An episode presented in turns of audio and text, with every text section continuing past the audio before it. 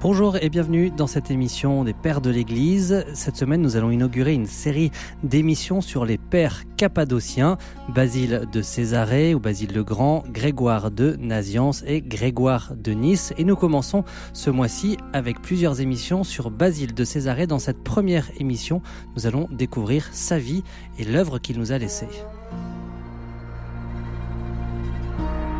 À l'écoute des pères l'émission de dialogue RCF sur les pères de l'Église avec Jean Charmois, orthodoxe. Interroge ton père et il t'instruira, tes anciens et ils te répondront. Livre du Deutéronome, chapitre 32, verset 7. Bonjour Jean Charmois. Bonjour Amaury. On vous retrouve pour poursuivre notre découverte des pères de l'Église. Cette série a, plus d'un an déjà en fait, hein, euh, Jean Charmois, et on est heureux de la poursuivre avec vous. Tout à fait, tout à fait merci. Alors avec les pères cappadociens et spécialement Basile de Césarée dans les, trois ou quatre prochaines euh, émissions. Alors pour planter le décor, qui était euh, Basile de Césarée, si on veut le situer déjà dans, dans le temps et puis géographiquement, en sachant qu'il est issu d'une haute lignée et d'une grande famille? Alors Basile de Césarée, qui est déjà surnommé de son vivant Basile le Grand, un grand évêque euh, des, du christianisme, qui était né en et qui est mort d'ailleurs en Turquie, enfin en Turquie actuelle, à Cappadoce, que, certains connaissent pour euh, des lieux assez assez intéressants sur le touristique. touristique mm. oui. Donc euh, Basile est né en 329 à Césarée de Cappadoce, la grande ville de Grèce. C'est une d'une famille chrétienne. Donc, contrairement à un certain nombre de pères qui l'ont précédé, qui venait du paganisme. Basile vient du christianisme, mais il n'est pas, il est pas baptisé tout de suite. Il reste euh, dans sa famille avec euh, avec euh, un sa, sa grand-mère était une une, une, une disciple de Grégoire le thaumaturge, lui-même disciple d'Origène qu'on a rencontré mhm. précédemment. Il a deux frères, Grégoire de Nice et Pierre de Sébaste, qui vont devenir des évêques comme lui. Et donc notre Basile vient par faire des études à Constantinople, puis à Athènes, à la fameuse Académie d'Athènes que Platon avait fondée, mais qui était devenue plutôt qu'un lieu de philosophie, plutôt un lieu de comment de rhétorique, d'apprentissage de la de la de la de la grammaire, de la littérature. Et donc il se forme là à Athènes et il y rencontre notamment euh, son grand ami, celui qui va devenir son grand ami, Grégoire de Nazianze, dont on parlera plus tard, et qui lui aussi euh, père de l'Église, qui est aussi un des grands pères de l'Église, et, et qui euh, va, va, va faire ses études avec lui, ainsi que le futur empereur Julien, euh, Julien qu'on appelle Julien l'apostat, puisque l'on a toute lignée, dans toute la lignée des empereurs euh, qui, se, qui se romains d'Orient, euh, Julien va être le seul qui va s'opposer au christianisme et qui va même essayer de réduire le christianisme pour revenir au paganisme, d'où son nom de mhm. l'apostat. Dans ces années-là d'études, il, euh, il découvre euh, les joies de la vie, on peut dire. Alors, les joies de la vie, mais en même temps, euh, Grégoire de Naziance et Basile de Césarée sont, sont très intéressés par la vie, la vie contemplative. Et au-delà des lettres classiques qu'ils étudient, il y a une aspiration commune vers une intensité spirituelle. Mhm. Donc cette vie spirituelle, elle, demeure. Vous disiez qu'il n'avait pas été baptisé enfant et c'est à ce moment-là qu'il va euh, demander recevoir le baptême. Oui, parce qu'il quitte euh, Athènes pour euh, ensuite faire une profession d'avocat dans lequel il a dû certainement, comme on dit, ne pas résister à des tentations d'orgueil et aux attraits du monde. Mais il fait ensuite une conversion sur l'impulsion de sa sœur, Macrine, qui vit euh, une vie religieuse avec sa mère, qui sont dans, un, dans une sorte, on dirait un monastère hein, de, femmes. Et Basile écrit, à cette époque-là, il s'écrit Je me réveillai comme d'un profond sommeil, j'aperçus la lumière admirable de la vertu de l'Évangile, je déplorais avec une extrême douleur la misérable vie que j'avais menée jusqu'alors. Dans cet état, je désirais un guide qui me conduisit et me fit entrer dans les principes de la piété.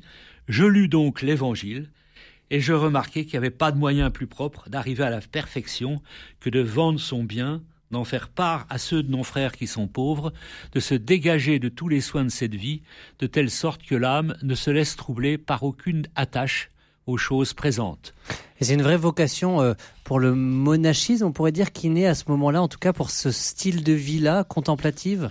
Alors il est tout à fait attiré par ça. Il a reçu le baptême. Il part euh, rendre se visiter, on peut dire, ou aller auprès des différents moines qui se trouvent en Égypte, en Syrie, en Palestine.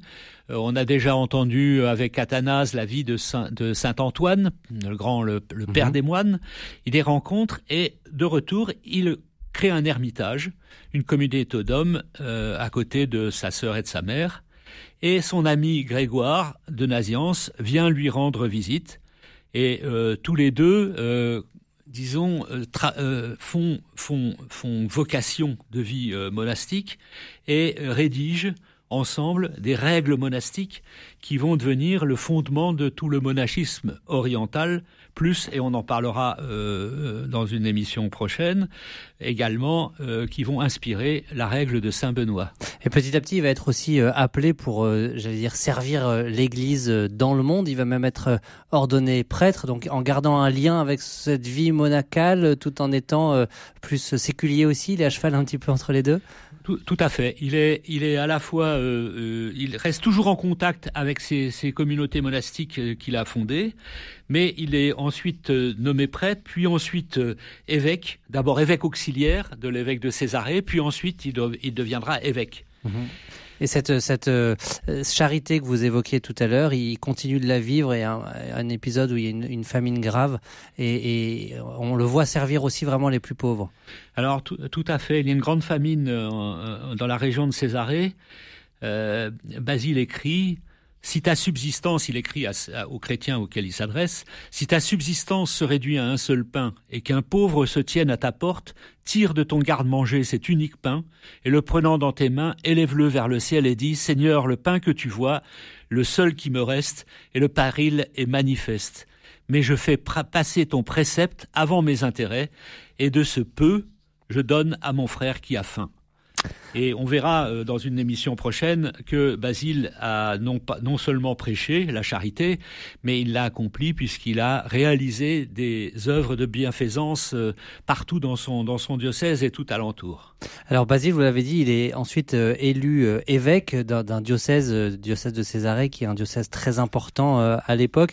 Il va vivre beaucoup d'engagement tout en continuant à vivre une vie assez ascétique et avec un, un sujet important pour lui celui de l'unité de l'Église face aussi à l'arianisme. Est-ce que vous pouvez nous expliquer un petit peu comment il s'est positionné sur ces sujets-là? Alors, Basile soutient la foi du Concile de Nicée. Euh, c'est la foi qu'avait défendue euh, Athanase et, Hilaire, on avait vu déjà, et il, euh, s'oppose aux, évêques ariens, mais il est un homme de, de dialogue euh, on va pas dire de compromis, mais en, tout cas un, pacificateur. Il va chercher à, toute force la paix, au besoin même en, mettant un petit peu euh, en sourdine un certain nombre d'exigences, euh, d'exigences dogmatiques. Mhm. Avec un, vrai souci d'unité de l'Église euh, pour lui, euh, euh, voilà, en se disant il faut vraiment qu'on arrive à porter ce message ensemble. C'est vraiment cette unité de l'Église qu'il a à cœur. Ah oui, c'est vraiment l'unité de l'Église. C'est vraiment le, ce, qu'il cherche à, tout prix. et il va s'opposer d'ailleurs à l'empereur, mhm. l'empereur romain Valence, qui lui est rien et qui à toute force veut le, convertir à la foi arienne. Et euh, Basile se défendra, mais il se défendra d'une manière tellement euh, euh, efficace et avec tant d'autorité personnelle que c'est le seul évêque orthodoxe qui va être maintenu à son poste par l'empereur. Parce qu'il avait impressionné les uns et les autres par la qualité de son administration, la qualité de son jugement, sa sagesse Mhm. Il, y a un, comment, un, dialogue assez intéressant qu'il a avec le préfet qui veut lui imposer euh, la, la, foi arienne.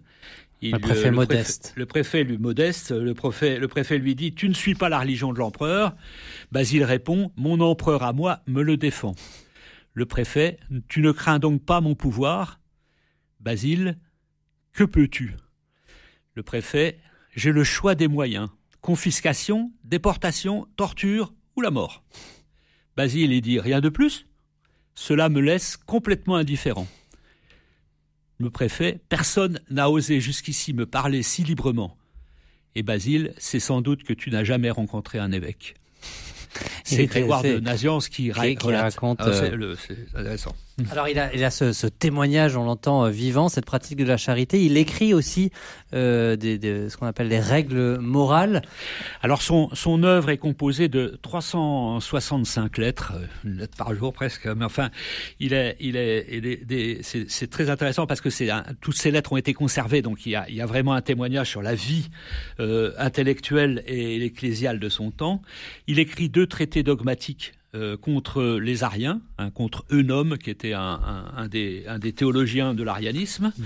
un traité sur le Saint-Esprit dont on parlera euh, prochainement, et puis ces grandes règles morales qui vont servir de base au monachisme futur, aussi bien occidental qu'oriental, règles morales et règles monastiques, mhm. et enfin des homélies diverses euh, de, de, de, de, tout, de, tout, de tout type. Je veux simplement citer un passage sur la prière. Le chrétien ne s'impose pas de remplir par des formules le devoir de la prière, c'est par une intention d'âme, par des actes de vertu étendus à toute notre vie que la prière prend toute sa valeur. Assis à table, prie, rends grâce, en revêtant ta tunique, rends grâce, rends grâce pour le soleil, pour la lumière de la nuit, prie sans relâche, non pas que des formules remplissent ta prière, mais dans tout le cours de ton existence, tu seras uni à Dieu, ta vie sera une prière incessante et continuelle. On, l'entend, il est à la fois un, prédicateur, on pourrait dire, euh, en même temps un pasteur, en même temps un administrateur, un théologien. S'il fallait faire un peu le, portrait, comme pour résumer, qu'est-ce qu'on peut dire de retenir de Basile? Alors c'est pas c'est pas un théologien euh, euh, philosophique, c'est pas un, c'est pour lui, la théologie doit trouver sa place d'une manière euh, particulière. Il dit euh, là où la Bible se tait, les théologiens aussi devraient se taire et ne pas troubler les croyants de leur subtilité. Donc, euh, une hmm. parole assez intéressante pour, pour, nous. le danger qui menace le théologien, c'est la complaisance dans la discussion qui fait perdre de vue la véritable finalité, qui est l'adoration du mystère de Dieu dans la prière et la contemplation. Alors, Basile est un homme d'action, un homme d'administration. C'est un homme prudent. Ce n'est pas un spécu... Il ne fait pas de théologie spéculative. Hein. il a beaucoup d'équilibre, mais surtout, il a une énorme autorité. Mmh. Donc, tous, tous vont louer son autorité. Au besoin, on va la craindre un peu. Grégoire, son ami, écrivait la maîtrise de son caractère, sa réserve, son calme et son urbanité, on les prenait pour de l'orgueil. Donc il a une certaine distance, qui assoit son autorité.